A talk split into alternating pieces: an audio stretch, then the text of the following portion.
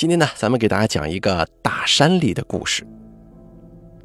本故事原题目名字叫做《我小时候生活在江西赣州》，给大家讲一讲大山里的故事。本故事节选自天涯论坛，楼主基岩董事长由大开为您播讲。先讲第一个小故事。这个事儿啊，发生在一九八二年左右。我们那儿有一户人家的女孩，比我高几届，一个漂亮女生。后来他疯了，平时只是痴痴呆呆的，一旦发作就躺在地上打滚，说胡话，吐白沫。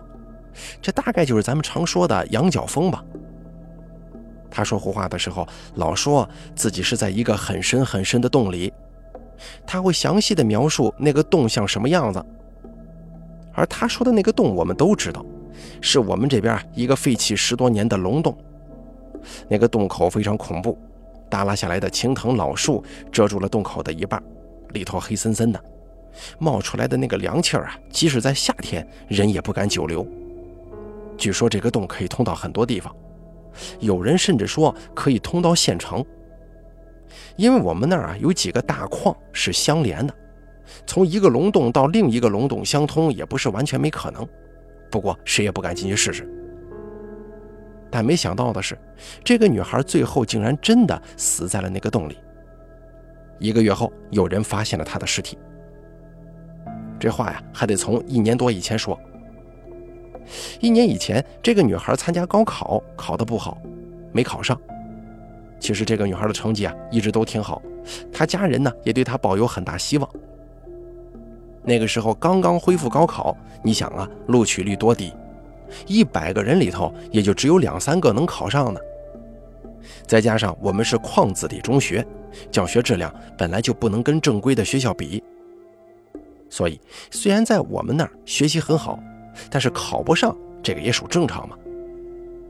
可是考不上，他心情郁闷呢，父母对他也不高兴，因为他下头还有两个弟弟。父母可能对女孩多多少少还有点歧视啊，重男轻女，时不时的因为一点小事就骂他，给他派一些重活，比方说砍柴之类的。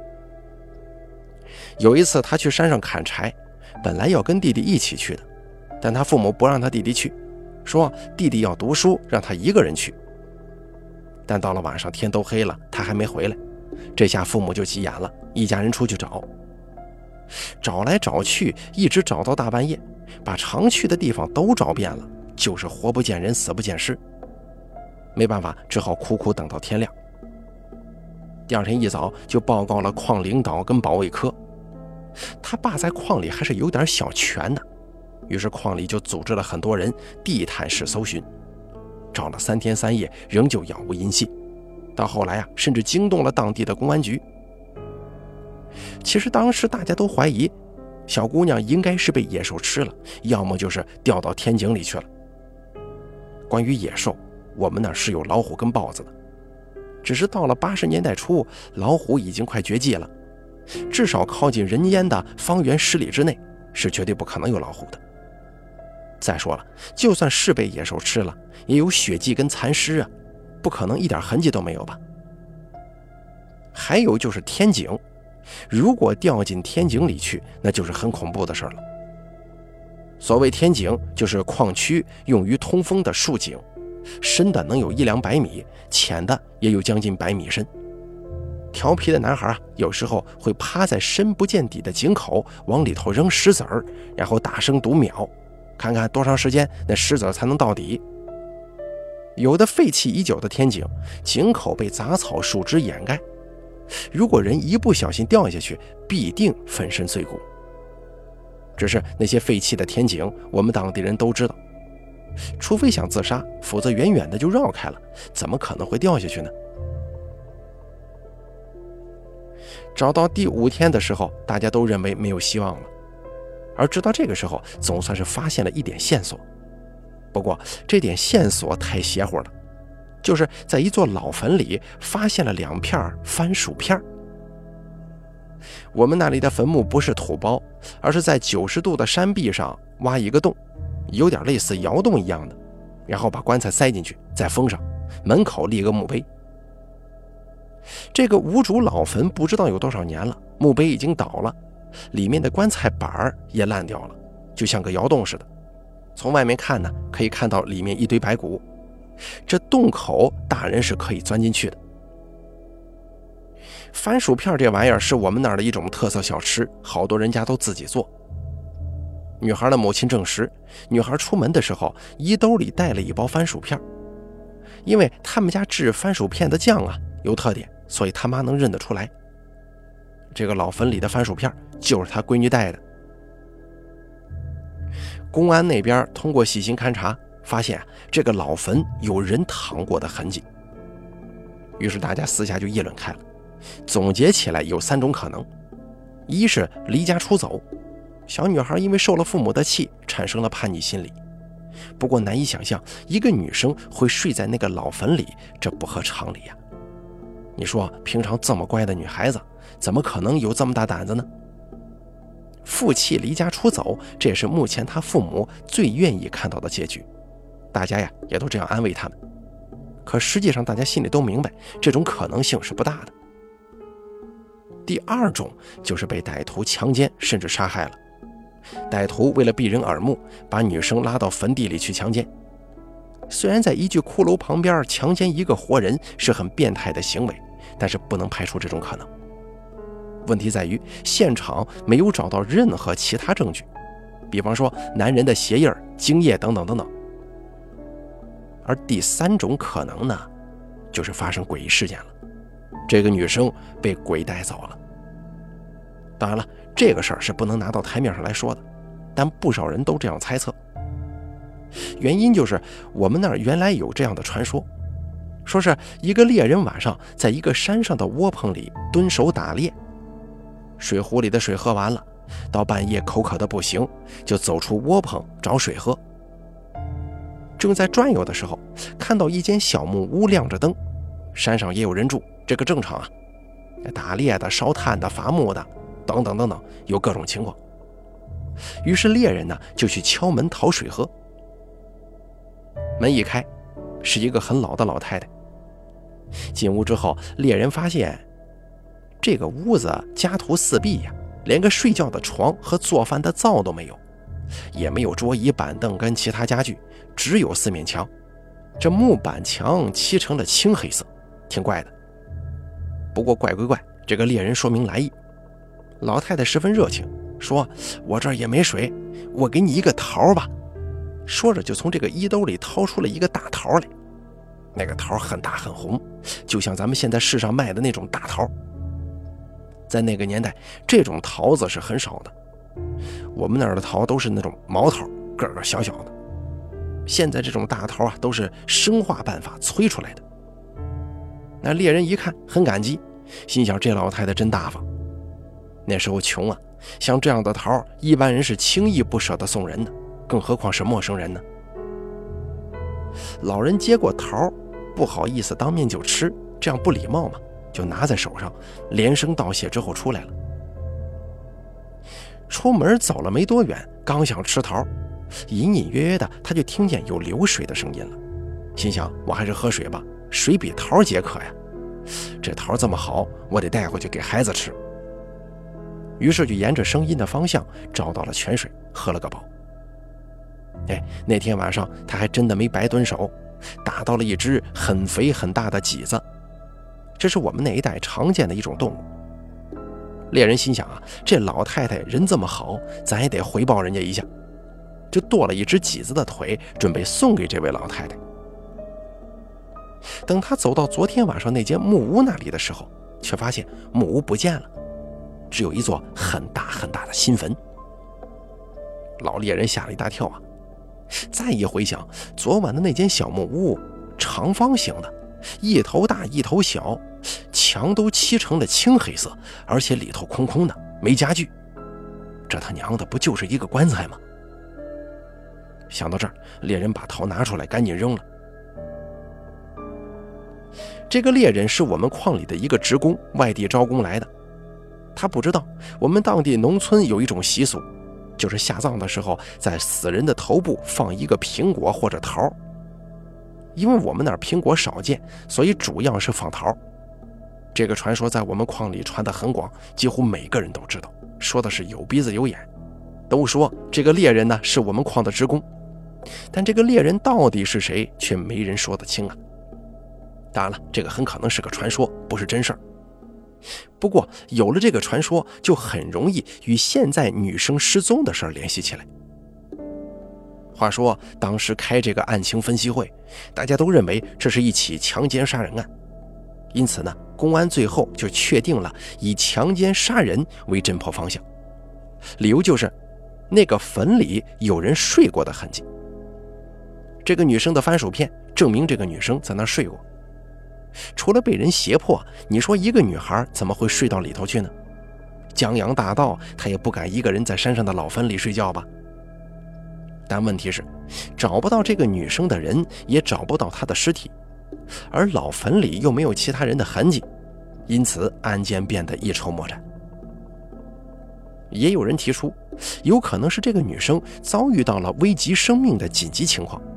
比如遇见了老虎，不得已躲到坟里去逃生。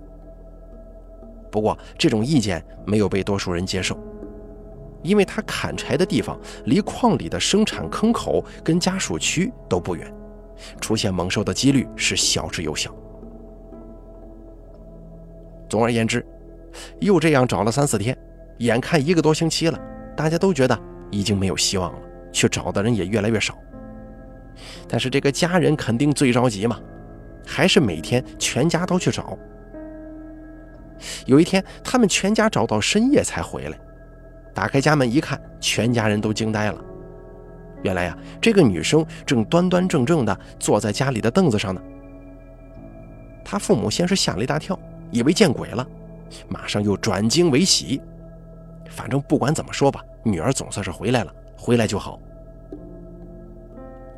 在他父母反复确认面前的女生是人不是鬼之后，立即放声大哭，把她紧紧地搂在怀中。可怜天下父母心啊，这种心情是可以理解的。原来很多人家都会在家附近藏一片备用的钥匙，以防止忘带钥匙或者家里其他人进屋之用。这个女生回来之后啊，找到了备用钥匙，开了门。事情讲到这儿，结局呢本来是很圆满的了。可是不是，这个女生回来之后就跟变了个人似的，变得有些精神失常了。刚开始见到她回来，她父母在哭过之后，安慰过她以后，自然要问她：“你这天都上哪儿去了？发生了什么事儿啊？”等等等等。她回答说到某县城的某个同学家去了。她口中的这个同学，她父母是认识的，原来在这个矿子弟中学上学，跟他是好朋友。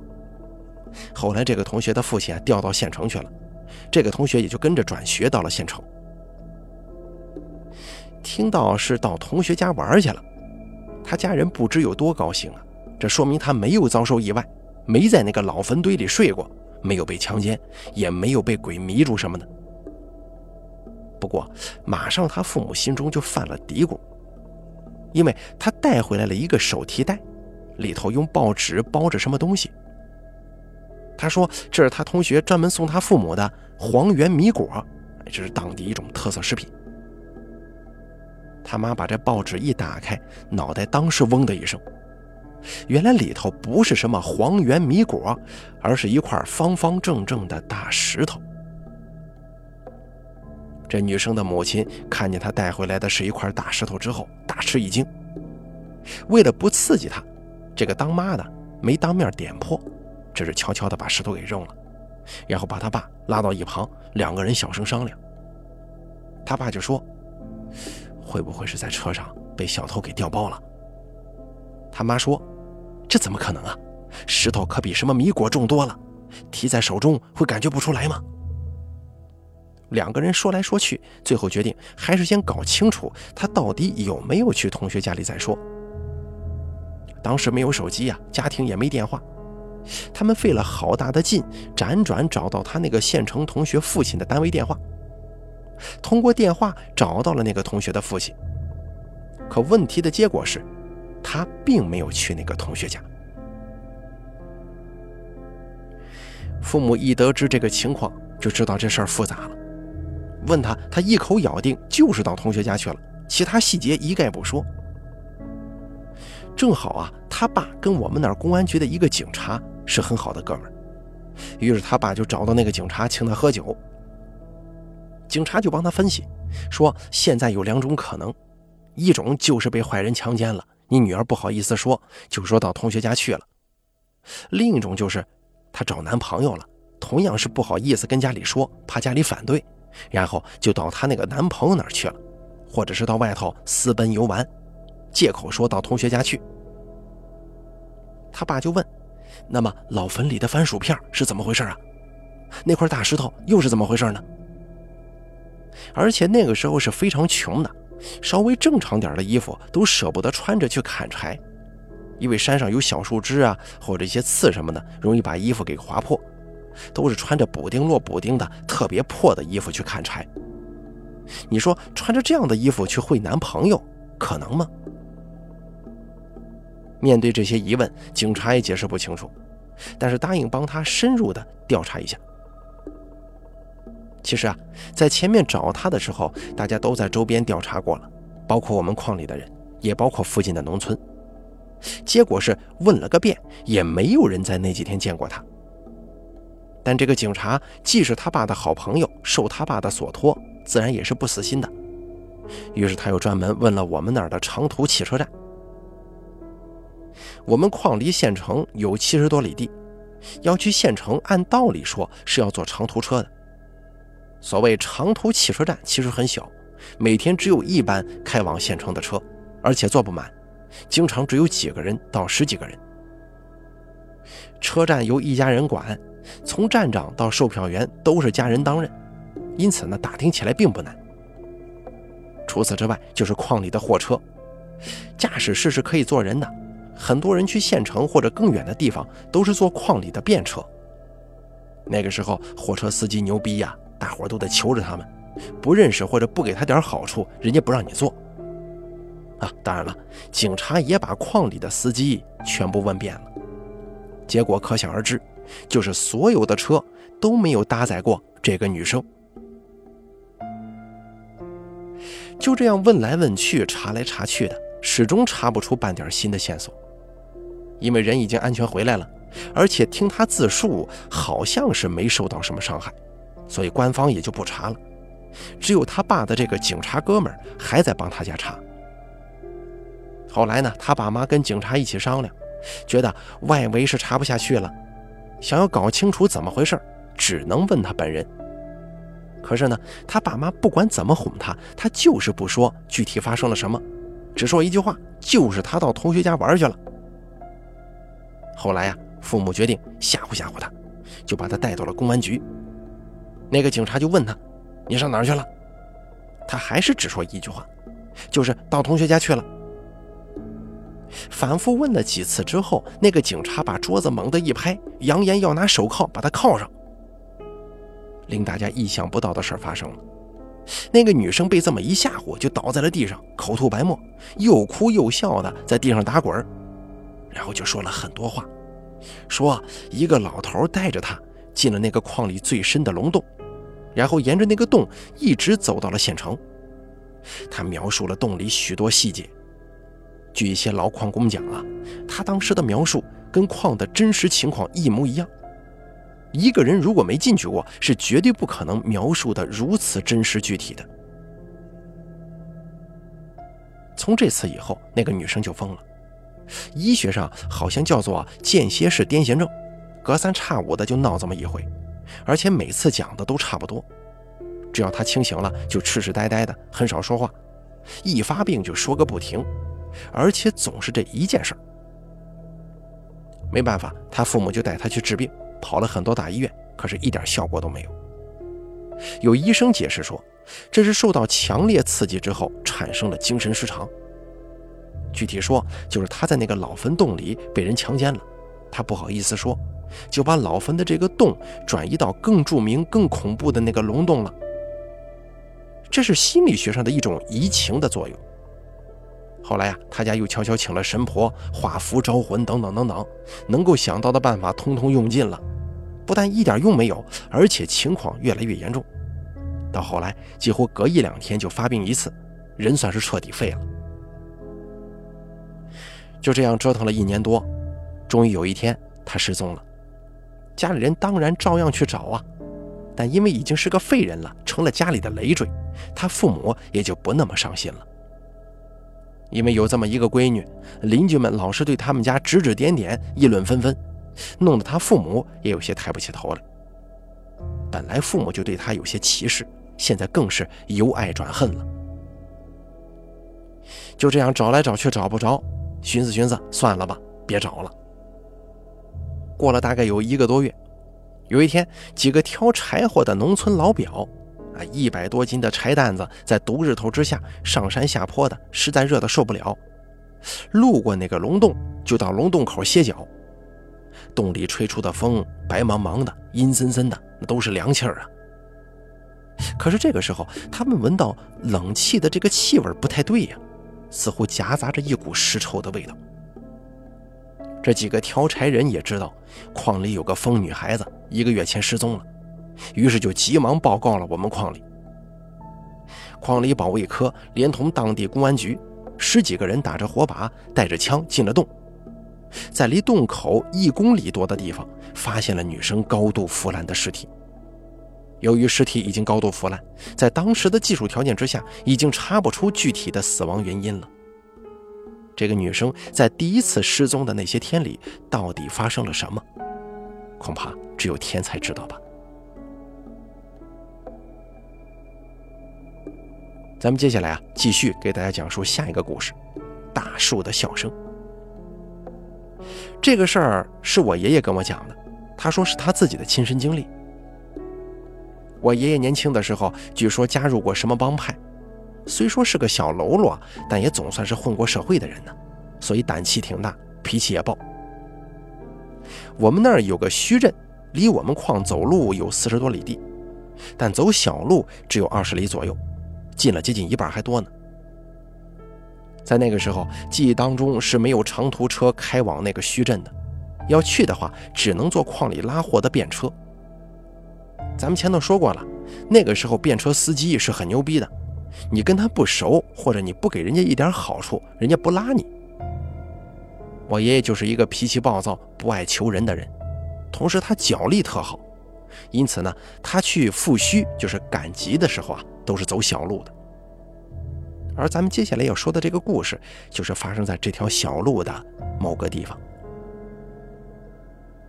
那条近二十里的小路主要是横排路，上岭下岗不多，所以走起来不算太累。只是从大山当中蜿蜒穿过，一般人不太敢走啊。说到这儿，就要说一下赣南的山歌了。赣南人喜欢唱山歌，客家山歌很有名的，有一首著名的山歌，开头就是“打支山歌过横排”，至于后面的内容啊，则因人而异，有所变化。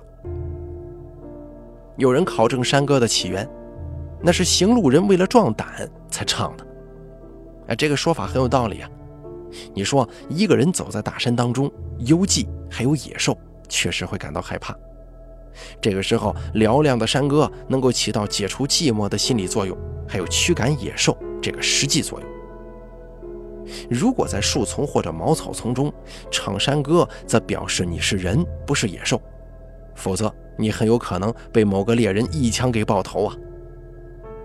另外，山歌的另一大作用是用来搞对象、搞男女关系。原生态的山歌内容绝大多数是歌呀、妹呀的，有的甚至还挺黄，属于三俗一类。我爷爷虽然不是客家当地人，但是在那住久了，耳濡目染，因此一个人走山路的时候也喜欢唱一唱。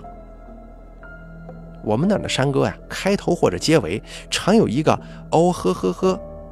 其实啊，我们听一些其他地方的原生态民歌，好像都有这个。看来不光是我们那边这样啊。我爷爷那次在山路上遇到的怪事儿，很可能与这个哦呵呵呵有关系。那条二十里的山路两头都有人烟。所以刚走的时候，跟快到终点的时候，一般在路上都能遇到人，比方说砍柴的呀、上山采药的呀什么的。可恐怖的是中间那一段，大概有十里左右的路程，杳无人烟，山林茂密，让人感觉阴森森的，特别瘆人。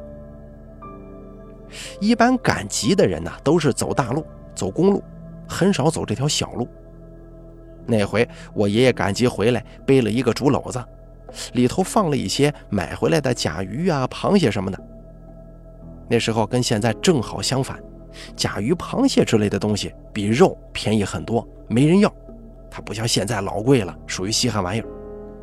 因此呢，我爷爷那个时候经常从集上买一些回来，改善改善伙食。当他走到那条路最阴森的路段的时候，大概自己有些害怕了，就放声唱起了山歌。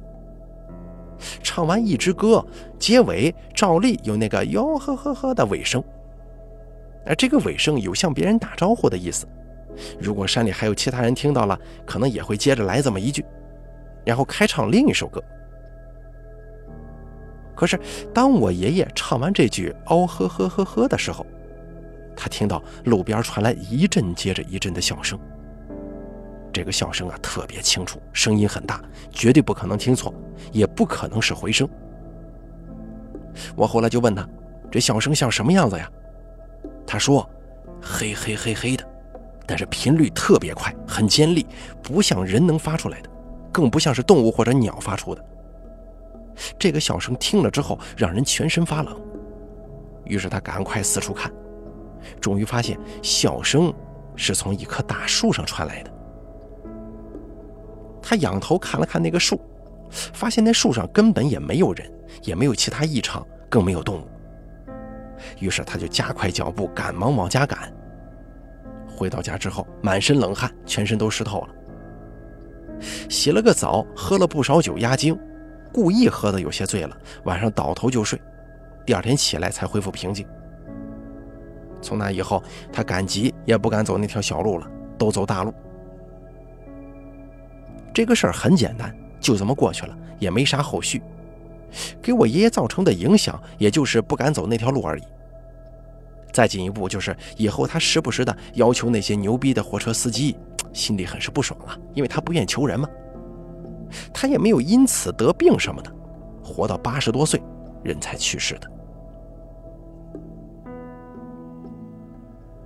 再给大家讲下一个故事吧。我们那儿是南方的瘴疠之地，在古代瘴气是很可怕的，不过现在好像不是什么大问题了，只是因为湿热，人呐还是容易长一些疖呀、疮呀什么的，特别是在夏天的时候。除了一般的疖跟疮，我们那儿还有一种叫血钉子的，类似于疮疖，但是要比一般的疮疖厉害一些。成熟以后啊，里面是一泡黑血，等黑血流出来就好了。像这种东西长一个俩的，我们那儿的人呢，基本是不去医院治疗，有的人会自己弄点草药敷一下，就是完全不理它，不治它也没事儿。长的时候很疼，但是长好了，血流出来，它自然就没有了。我上高一的那年夏天，身上就长了几个血钉子，刚开始的时候没在意，后来下腹部的那一个越长越大，疼得不行，我就去矿医院拿了几贴膏药来贴。贴了几天不见效，那个血钉子长得更大了。就有人跟我说，膏药把血钉子的口封死了，毒气跑不出来，只能更坏事我就把膏药给扔一边了。后来我又去医院，医生给我开了好多青霉素，每天打两针。不知道是护士的技术不行啊，还是什么原因，这个青霉素打起来很疼，打得我屁股全是针眼儿。本来前面的血钉子就很痛。现在弄得后面屁股也很痛了，前后都疼，难受。这青霉素打了都一个月了，毫无作用。这个时候，前面那个大血钉子已经长得像是一个倒扣的小碗这么大了。更恐怖的是，全身又长出了好几十个血钉子，除了头和手脚掌之外，全身都是，连脖子、手背、脚背都有。最多的还是腰部。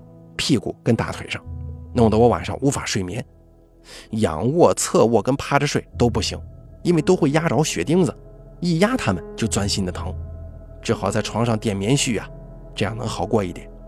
也不能坐着，屁股上也好多，弄得我是苦不堪言。晚上睡不着觉，似乎总听到猫头鹰或几子在叫。猫头鹰叫是很不祥的，几子的叫声更是异常凄厉和恐怖，就是传说当中的鬼叫。我当时真以为自己要死了。刚开始我家人也认为无所谓的事儿，后来屁股上长了好几个不能坐，就担心影响我的学习。再后来干脆连觉也不能睡了，因为全身都长满了，就不管学习了，而是担心我能不能保住命。而且血钉子破了流出的脓血，黑黑的，很腥臭，弄得内衣裤到处都是，也挺恶心。我爸不知道从哪里弄来了几副中药，打开纸包，里头有蜈蚣、蛇皮、蝎子，还有一种叫钱虫的还是什么，反正好多毒物呀。看那意思，大概是想以毒攻毒啊。好在这个药不是直接吃，而是熬水喝。不过这药水可真难喝，闭着眼睛一口闷吧也能对付。然后就一边打针一边吃这个中药。就在这期间啊。那个玩意儿从鸡蛋大小长到了倒扣的小碗一般大，家里人一看这药还是不管用，就四处张罗找药。经人介绍，找了一位号称制毒的高手。那个人开出的药方子竟然是用芙蓉木，啊，芙蓉有木本跟草本两种啊，用这个芙蓉木的根跟这个瘦猪肉一块炖，但是不准放油盐和任何调料，而且规定了猪肉必须很大块。有具体的重量要求，这个是多少克我不记得了，反正是很大块很大块那种，然后就吃肉喝汤。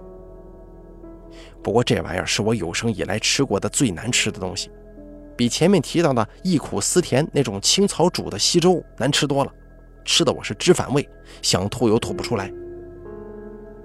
要说这玩意儿吃了管用也还罢了，但实际上是一点用也没有。我到现在都坚定地认为，这个所谓的什么制毒高手就是一个骗子，还倍儿牛逼，老跟我们要钱。前头咱们说过了，血钉子这个东西啊，自己成熟了，黑血就会流出来，流完这个黑血就好了。但是我身上的血钉子非常恐怖，好了一个就会冒出好几个来，前赴后继，越长越多。前前后后，我全身已经长过两三百个血钉子。后来有人告诉我爷爷，说我们那个某小镇上的一老头治这玩意儿绝对是一把好手。因为父母要上班，就由我爷爷奶奶带着我辗转找到他。这老头七十多了，一把白胡子。老头看了之后，就对我爷爷奶奶说：“好在这孩子来得早啊，要是再晚一两个月，那可没救了。血钉子会密密麻麻的，一个挨着一个长满全身。”身上所有的肉都会化成脓血烂掉，咱也不知道他说这么严重是想多要点钱呢，还是真的有这么严重。反正吓得我爷爷奶奶脸都白了，赶忙就问现在还能不能治啊？他说没问题，能治。听到他这句话，我爷爷奶奶才算是稍微安心一点。老头让我们住在他家，说一个星期就能治好。我们心中都打鼓。心想这么严重，能这么快治好吗？这个时候，老头提了一个要求，就是他家有一间房，我们绝对不能进去，在门口看都不行，否则这病啊，他就不管了。为求他能治好病，我们都把他当爷似的，对他的要求自然是满口答应。可后来我们才发现，其实也没啥神秘的，那个房间啊，是他配药用的，他是不想让别人知道他的配方。其实他进去就在里头把门拴住，出来则从外头把门锁住，你别人想看也看不了啊。第二天一早，我们刚起床，老头已经采药回来了，进了他的那间药房。他关上门，在里头鼓捣了一上午。他说不让看，其实也不是很严格。我从窗户里能看到他在一个呃药臼里头捣药，也能看到篮子里头放着一些草啊，一些其他的乱七八糟的。只是看不清具体是什么草，其他的就算我能看得清也不认识。看着看着，我看见他把一张纸烧在这个药臼里了。我那会儿觉得挺奇怪呀，回来就跟我奶奶说了。我奶奶就说：“傻孩子，那是烧的符啊，什么纸啊？”还一再告诫我说：“以后不准去看。”因为他生怕老头子发现了之后不给我治。后来我听他跟我爷爷说，说我这病啊发的蹊跷，老头在药里还专门烧了符，是不是我遇到了不干净的东西？然后我奶奶说，回头她问问老头。快吃午饭的时候，老头出来了，把弄好的药敷在我那个最大的血钉子上。我奶奶就问他这个病是什么东西引起的。老头说的很玄乎呀，说你们知道了，对你们也没啥好处，叫你孙子以后啊别在外头乱吃东西就对了。我奶奶跟我爷爷一打商量，就把怀疑对象集中在一户人家，因为在我发血钉子之前，我们在那户人家吃过饭，我奶奶就怀疑他们给我下了蛊。蛊这个东西啊，在贵州那边的苗区比较盛行，在我们那里也有传说，但实际上没见过谁养蛊或者谁中过蛊，而且这个蛊毒一般是内毒，伤内脏，比方说肚子疼啊、肚子鼓胀，好像没听说有让人长疮、长血钉子的。后来我们家就跟那户人家不来往了，特别是我奶奶一直很痛恨他们，认定就是他们害的我。其实啊，也有可能是冤枉了人家，毕竟也没啥证据嘛。那个老头子也没直接说我是中了蛊。话说这个老头把他的药敷在我那个最大的血钉子上，五分钟不到，黑色的血跟白色的脓就鼓鼓的流出来了。一开始是很细的，慢慢的流，后来就像这个啤酒瓶往外倒啤酒似的，大量的涌出来。不到一个小时，脓血就流完了。整个血钉子就小了一多半，只是一个肿块了，疼痛感也轻了很多，并且这个药敷上去凉丝丝的。我闻到了我们那儿一种鱼腥草的味道，这种草在我们那儿沟渠边常有。至于其他成分，我就不知道了。老头说，第一贴膏药是把黑血放光，明天第二贴药就能把这个肿给消了。果不其然，第二天药敷下去，这个肿就消得差不多了。我爷爷奶奶对他是千恩万谢，说我们真是遇到神医了，救命恩人呐！这样下去一个星期都要不了就能好。老头就说：“这还是第一步呢，现在的关键是要断根儿，就是不能好了一个又长出一堆新的出来呀。”老头给我们打了个比喻。说你身上这些血钉子就好像一个国家的好多城市，这个最大的相当于这些城市的首都，那些比较大的就相当于各个省会，更小的就相当于小城市了。它们之间是互相连通的，毒是互相传递的。现在咱们把它的首都灭了，但是毒势还在呀，会形成新的首都，就像是北宋的汴梁被灭了，但又形成了南宋的临安一样。那换句话来说，就是如果现在停止治疗，那么这些比较小的血钉子当中啊，其中一个马上就会长得跟原来那个一般大，甚至更大，而且一旦毒势反扑，会变得更厉害。老头这话虽然吓人，但他下面的话却着实把我吓到了。他让我脱光衣服检查，检查了一阵，然后对我说：“你现在身上明的有一百多个血钉子。”暗的还有一百多个呢。什么叫暗的呢？暗的就是正在萌生，还没露头，你看不出来也感觉不到，但是我能看得到。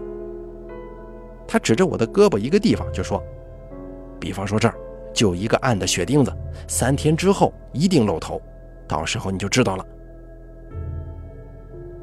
这种说法真的太神奇了，我不敢相信，因为那个地方好好的，既不痒也不疼。又不红，也不肿，也不硬，用手揉一揉，就跟正常的皮肤一模一样。怎么三天之后这还能长一个血钉子不成吗？这个老头虽然很神啊，但我还是比较怀疑的。可事实证明，老头是对的。第三天晚上，这个地方就开始红肿疼，一个新血钉子就长出来了。事情到了这边，我算是彻底服气了。老头说：“现在我们该断根了。”我就问：“什么是断根啊？”老头说：“断根就是用针挑断毒的所有传递线，只有把这些线断掉，新的血钉子就长不成了。老的如果是长大了的，就会自己破口，把有毒的黑血流掉；如果还没有长大，它们就会自行消散。我心中嘀咕：该不会是要挑断我的脚筋跟手筋吧？但我不敢直接问，因为老头实在太神了。我就委婉地问：“呃，断根很疼吗？”老头说：“不太疼，没事。咱们现在就开始吧。”说着，老头拿来一盏油精灯、一枚针，还有一碗白酒。他先把针放在酒精灯上烧，然后在我的胳膊上跟背上刺，每次一下，针头就粘出一滴黑血，然后把针放在酒里，让黑血散去。就这样花了两天时间，刺了得有几百下，换了四五碗白酒。每碗酒倒掉的时候，都黑得跟酱油似的。最后，老头说：“所有毒线都已经断掉，再也不会长新的了。现有的这些大的几个，我再给你用药敷一下；小的自己就会很快好的。”就这样，刚好一个星期，就基本上好的差不多了。以至于我到现在也不明白，老头说把毒的传递线挑断。这个传递线到底什么线呢？血管还是神经啊？还是咱们中医所说的经络呢？我觉得血管是最不可能的，神经也不可能完全断掉，有可能是把它某些节点、穴位什么的毒放掉。至于经络，应该跟神经差不多，也是放掉他们节点或者穴位上的毒吧。老头说，现在还要第三步，就是内服药，把残毒排干净。那些小血钉子没有长熟破口，自行消散了，还带有残毒。而这个内服药的时间就比较长了，需要二十天。这个老头子保密意识很好啊，不让我们把药带回来，一定要在他那里熬。我爷爷奶奶就问：如果不吃这个内服药，会有多大问题呢？老头就说：不吃问题也不大了，来年夏天还会发，但是只会发几个小的。以后不会发了，但皮肤不太好，容易瘙痒、红肿、起包。因为开学了要回来上课，再加上我们家那个时候经济条件不太好，不愿意花太多的钱，就没吃老头的内服药，直接回家了。后来第二年果然长了几个小小的，以后也就没再长过。从老头的回复来看，他还是一个挺厚道的人，不是纯粹为了挣钱。如果他当时吓唬我们说不吃药，第二年会更凶，那我们是绝对不敢走的。这也反证了他开始说的那句话：如果晚来一两个月，所有皮肉都会化为脓血的这个说法，应该不是吓人的，可能是真的。这样说来，简直太险了。好多年以后，我又遇到一位采药的老头，说起呢，原来给我治病的这个老头，他竟然认识。我跟他详细讲了血钉子的事儿，还撩起衣服让他看这个血钉子留下的疤。那回发血钉子，在我身上留下了十几个疤，凡是大一点的，好了之后都留下了疤痕，一直到今天那些疤都在。然后我就问他，这些血钉子到底是什么东西引起的？他说最有可能是乱吃勒炮引起的。勒炮是我们那儿的方言，是一种野生刺梅。勒呢就是刺的意思。我说勒炮又没毒，我们从小就吃，这有啥呀？他说那是因为勒炮树下面埋了死人，没有装棺材的那种死人，因为尸体腐烂，勒炮树吸收了尸毒，这样的勒炮吃了就会发凶猛的血钉子。我觉得这种说法比中古的说法可能更靠谱一些。从那以后。我对雷炮以至于草莓这类东西都有了很强的抗拒心理，总觉得那红红的，有的熟透了还红中带黑的样子，很像是血钉子里的那泡血。直到这几年时间长了，心里才缓过这个劲儿来。而咱们这个故事呢，也就到此为止了。好了，这个大山里的故事咱们就说到这儿了。本故事节选自天涯论坛，楼主基岩董事长由大凯为您播讲。